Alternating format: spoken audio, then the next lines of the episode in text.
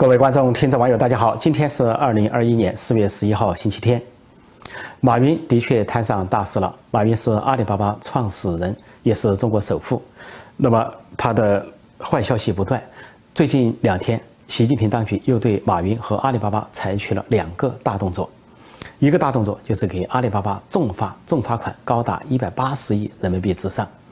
再一个动作就是把马云亲手创办的一个大学叫湖畔大学叫停。停止招生。先说第一个动作，那么呃，中共呢是以反垄断为名颁出反垄断法，说阿里巴巴有一个违反垄断的行为，叫做二选一，针对这个就祭出重罚。这个重罚呢，就相当于二零一九年阿里巴巴总产值的百分之四，就是一百八十二点二八亿人民币。这是这个行业或者说中国民间企业遭受的罚款之最，因为前些天还传出说对阿里巴巴或者蚂蚁金服或者是马化腾的腾讯罚款的是五十万人民币，是象征性的。这回习近平当局动真格了，一下就发了一个天价，一百八十二亿之多之多。那么一百八十二点二八亿这个数字啊，就相当于习近平当局直接对阿里巴巴这个企业的抢夺，直接就抢走了。一百八十多亿人民币，在中国是党领导一切啊，一党专政，而且一人独裁。那阿里巴巴怎么办呢？没没什么办法。阿里巴巴的管理层马上表态说坚决服从，你抢再多他都服从。不要说抢一百八十亿，抢个一千八百亿全抢走，他都只能表态完全服从，否则的话就是脑袋搬家。呃，因为现在的管理层其实跟马云也没有多少关系了。马云不仅呢被呃逼退了，辞去了啊。董事会主席前两年的事了，而且现在呢也处于软禁状态。那么与此同时呢，习近平当局呢还对啊马云采取另外一个动作，就是把马云亲手创办的一个大学湖畔大学叫停了。这个湖畔大学是二零一五年在杭州创办的，之所以叫湖畔大学，是因为阿里巴巴和淘宝网都起源于这个马云所在的那个居住的小区啊，叫湖畔花园小区，所以有这个名称。那么当时呢，马云跟其他啊，八九个企业家呃联手创办了这个大学，啊，包括著名的企业家柳传志、郭广昌等。创办这个大学的目的呢，说是要吸收培养新的一代企业家，有创新意识的，专招企业家，而且名额有限。那么马云呢是出任了第一任校长。那么他们的招生条件呢很特别，也很苛刻，所以有五个三，啊，包括这个企业家是创业三年以上，啊。年度总产值三千万人民币以上，还有呢，连续交纳税收三年以上，还有就说员工达到三十人以上，再有一个就是，呃，有三个推荐人，其中有一个指定推荐人应该来自于湖畔大学。由于招生条件严苛，所以呢录取率很低。说第一年呢，呃，有比如说一百多人去报名，录取了五十人，但到第二年的时候啊上升到一千多人报名，仍然只录取五十名。再后来。上升到四千多人报名，仍然录取五十名。后来上升到一万多人报名，还是录取五十人。说这个录取额啊，说最后呃降下来，比这个美国的哈佛大学和斯坦福大学的商学院的录取率还要低，也就是说条件还要严苛。马云不仅创办了湖畔大学，而且呢，呃，还在云南设了一个分校。但是那个分校的寿命不长，仅仅在去年二零二零年八月才跟云南省政府签约，说在云南的滇池要划一个划一块地来建这个分校。但是到了去年十二月就被叫停，原因是啊，去年十月马云在上海外滩的一个金融论坛峰会上发表了他著名的演讲，啊，说这个中国没有什么金融风险，因为没有没有系统性的金融风险，因为根本就不存在系统。他说，呃，这个，呃，创新就有风险，要把这个风险降低到零，就等于说扼杀创新，把创新降低到零。说他的一番讲话得罪了习近平当局，所以后来就受到审查，啊，阿里巴巴也受到调查，他自己呢也下落不明。结果就在去年十二月，首先是他这个湖畔大学的云南分校被叫停，项目完全停摆。从现在的事态看来，习近平、习家军和习当局针对马云、针对阿里巴巴、蚂蚁金服等动作呢，已经上升到三大领域。先是金融领域，就是这叫停蚂蚁金服的上市。蚂蚁金服本来要在去年十一月初上市，说是形成了全世界最大规模的啊首募资金 IPO 发行，啊，聚集的资金是四百五十亿美元之多啊。马云认为是一个创举，各国全球都认为是一个创举，但是却被中共最高领导人习近平亲自叫停。就说虽然是全球第一的首募资金，马上就要首发，但是却被一个权倾一时的啊，管理了十四亿人生杀大权的一个人一句话就叫停了，说蚂蚁金服被叫停了，不仅叫停了，马上习习当局派了调查组进驻阿里巴巴去进行调查。这个步骤呢，叫做金融整治，就金融上整马云、整阿里巴巴、整蚂蚁金服。接下来第二个步骤就是整媒体，因为马云手下呢，通过阿里巴巴前后收购了二十五家媒体，包括香港最著名的《南华早报》，而《南华早报》曾经披露过啊，习近平的亲信心腹、人大委员长栗战书在香港敛财百亿的丑闻，后来在压力下又被迫把这个报道取消。那么也可以说这个。把《南华早报》等媒体呢收归党友，是对马云的一个报复，也是说媒体必须信党，必须信习，就包括啊马云所收购的香港和所有这些媒体在内。现在事态就发展到第三个阶段，就针对马云的另一块，就是教育行业下手，就是叫停湖畔大学，叫停湖畔大学的分校、云南分校等等。而马云呢，还有一些呃教育项目，因为马云本身是英语教师出身，他有一个乡村教师奖，每年还有一些很多的活动，恐怕跟教育相关的都会被习近平和习家军叫停。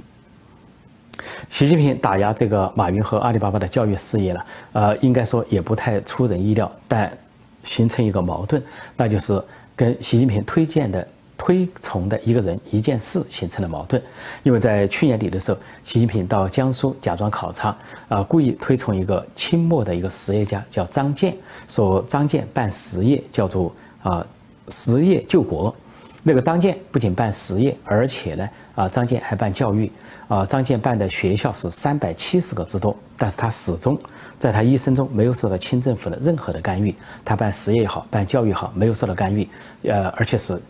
弃官从商，在民间办这些事情，没有受到政府的干预。那么，习近平在推崇他，还推崇他办教育，还专门呢建立了一些博物馆，甚至于为了跟马云打擂台，在习近平的授意下，还成立了一个。张建实业家学院也是招收企业家、培训企业家，似乎跟马云这个湖畔大学在形成一个对立、打擂台。如果说张建是办实业、办教育，实业救国、教育救国，那么现在马云做了同样的事情，也就是说，马云是二十一世纪的张建，或者说张建是十九世纪的马云。但是习近平为什么捧抬张建却打压马云？其实这个学问很简单，呃，这个学问就是。张建是过去的人了，是故人，是早已过世的人。如果张建活在今天，是今天的张建，在办实业、办教育的话，照样会受到习近平的打压，甚至是软禁，他的产业都会被抢夺，学校会被叫停。反过来，要是马云是古人，跟张建换个位置，马云是清朝年间的，是在办实业、办教育，那习近平不仅不会打压他，反而会推崇他，给他建立博物馆，甚至给他建立所谓企业家学院。这就是习近平心中的小九九。抬古人压今人，抬死人压活人，或者说抬过去的马云来打击今天的马云。习近平和习家军为什么要对马云的教育事业下手呢？呃，实际上在有关的报道释放出一个秘密，就是习近平、习家军和中共高层居然认为，说马云所办的湖畔大学是东林书院，而马云所聚集的这些人马是东林党人，也就是说。有政治野心，有政治企图，这是习近平要下手的原因。那么，什么叫东林书院？什么叫东林党人？这是五百年前的事情了，是在明朝万历年间，有这个官场十亿的啊一个江南文官，一批江南文官所组成的。呃，首先是恢复了宋朝的东林书院，在江苏的无锡。当时有位著名人士叫顾宪成，他本来是在明朝朝中为官，但是因为他提一些意见被皇帝不中听，就把他罢了官，贬归故里。贬归故里之后呢，他就开始办学，继续讲解他的政治主张。逐渐，那明朝五百年前的明朝都比今天的红朝更有言论自由和办学的自由。当时顾宪成得罪的皇帝啊，就是万历年间的。明神宗朱翊钧啊，朱翊钧明神宗最著名的故事就是三十年不上朝啊，不知道什么原因，但是明朝继续维持了他的鼎盛。那么当时的东林书院创建之后呢，啊，朝中有人，朝外有人，就朝野结合。啊，当时叫东林书院创办之初啊，有东林三杰之说，就包括了一个叫李三才，一个叫王元涵，一个叫顾宪成。当时李三杰还在朝中为官，所以他们在朝在野都有人，很快就形成了一股政治力量，叫做东林党人。那么东林党人形成力量之后呢，就逐渐的对朝中的政治有所过问。他们是主张政治改革，主张呢是鞭笞奸臣啊，主张呢就是政治清明。东林书院和东林党人在逐渐形成政治力量之后啊，就影响朝廷政治。其中一个著名的事情就是他们举报这个浙闽总督朱绾，说他贪赃枉法或者是无能。那么朝廷就把这个朱绾罢官，啊，而且这个朱绾呢是后来是自杀身亡。但是随着东林党人的这个崛起和影响力的扩大，就跟朝廷中的另外一个党形成了对立对垒，成为世仇。这个党呢叫世称阉党，阉割的割，因为他们是由太监宦官所组成的，啊，为首的是魏忠贤，权倾一时。那么因为是这些都是阉割的男人，所以呢史书上把他们叫阉党。所以东林党跟阉党就成了死对头。再也互相攻防，在朝中就是权力斗争，你死我活的权力斗争。明神宗朱翊钧死后呢，他的儿子是朱由校继位，叫明熹宗。到了明熹宗的时候呢，就非常的重用魏忠贤，就重用阉党，说魏忠贤和阉党这个时候趁机啊，罗织罪名整东林党人。那么就通过各种各样的方式，经济的罪名、贪腐，或者是政治的罪名、谋反等等，就先后把东林党的一些在朝中的大臣都扳倒，制造了连续几年制造了东林党人的惨祸。其中一年呢。东林党人有六君子被杀，为首的叫杨涟、左光斗。那么再过了一年，又是东林七贤被杀，为首的是高攀龙和周启元。经过连续几年的打压和挫折，但是东林党人呢一蹶不振，呃，几乎就瓦解。呃，但是呢，当时这个皇帝啊，明熹宗就是朱由校，很短命，只执政了六年就一命呜呼，啊，而且他没有儿子，就有他的同父异母的弟弟啊朱由检继任，就是后来的崇祯皇帝。这个崇祯皇帝上位之后，他是深恨阉党，对魏忠贤这一伙专横跋扈非常不满，所以早就埋藏在心里要对他们下手，因此通过一番运作呢，就铲除了魏忠贤一伙。铲除之后，魏忠贤是被逼自杀。那么阉党就覆灭，阉党覆灭之后，这个崇祯呢就给东林党人平反，那么东林党人就重新振起啊，重新崛起，而且在朝中呢都重用东林党人，这是明朝后期的故事。那么东林党后来一直延续到说清初啊，明末清初都还有活动，在清朝里面有东林党人做官，当然也有另一批东林党人呢坚持呢就说是反清复明，坚持抗争，后来牺牲在抗清斗争中。这就是东林书院和东林党人的由来，在历史上很有影响。所以现在突然把这个马云的湖畔大学呃搞掉，或者是叫停之后呢，啊，习家军方面传出说马云是在搞东林党人，是在搞东林书院。因为马林办这个湖畔大学招企业家有他自己的方式，说他办这个大学呢，既不属于党和政府所管，就是不属于教育部，但是也不是民间企业，呃，定性为呢是民间非企业的社会组织。一听到社会组织，习近平和习家军就非常的敏感，就往政治上联想。所以在去年，马云呃在上海外滩发表了那番著名的演讲啊，暗批了政府的金融政策之后呢，这个习近平就陡然起了疑心，呃，这个疑心呢，当时就被定义为说马云发动金融政变。因为当时蚂蚁金服上市那件事情是全球最大规模的上市，最大规模的首募资金被定义为金融政变。为什么呢？说上市之后不仅有三百四十亿美元的上市资金，而且很快形成四千亿美元的巨大资产。这个资产呢，不仅在经济上是巨大，足以跟习近平的中央政府相抗衡，而且呢，里面还有政治势力。啊，实际上，马云在创办了阿里巴巴之后，他开始是个民间企业，但。等阿里巴巴取得成功之后，中共的几代权贵就卷了进去。我以前都介绍过，阿里巴巴就涉及到中共高层的几代的政治局委员、政治局常委，有七个七大家族之多，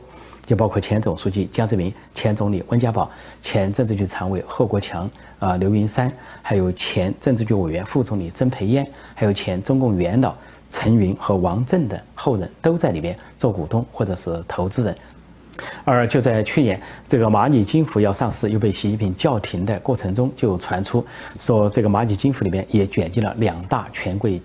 家庭，一个就是前总书记江泽民，由他的孙子江志成代理；还有就是前政治局常委、政协主席啊贾庆林，由他的女婿李波潭代理。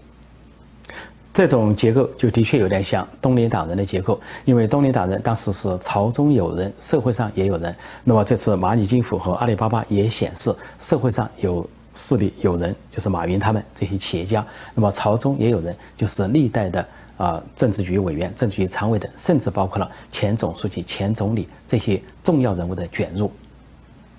所以回头来看，习近平和习家军跟马云、阿里巴巴、蚂蚁金服的作战就不是那么简单，还跟马云背后的有关的政治势力在作战。那么说他有金融帝国，要发动金融政变，就整他的呃蚂蚁金服。那么说他有媒体，二十五家媒体之多，还揭发了习近平啊亲信心腹栗战书呃贪财敛财的巨大丑闻。那么叫整他的媒体，因为这相当于是媒体政变。那么现在马云又办教育，又。涉及到社会上的这个企业家，那么就具备了东林党人的那个雏形或者基础，那就是教育政变。所以从习近平和习家军看来，他们在不断粉碎马云的政变，啊，一会儿是粉碎他的金融政变，一会儿是粉碎他的媒体政变，现在又在粉碎他的教育政变。当习近平、习家军这股极左势力啊，把这个马云的呃湖畔大学说成是东林书院、东林党人的时候，就相当于在指控马云政治上有野心、有抱负，就相当于把马云说成是反对党领袖。因此呢，对马云的打击呢，就不只是经济层面、金融层面的打击，也是政治上的打击，因为还在打击跟马云相关的一些政治势力。其实具有。讽刺意义或者暗示意味的是，当习近平、习家军和王沪宁这些极左势力在把马云、马云的湖畔大学和这些企业家群体比喻为东林党人的时候，实际上就相当于他们在承认他们是阉党，是东林党人的对立面，那就是太监党、宦官党。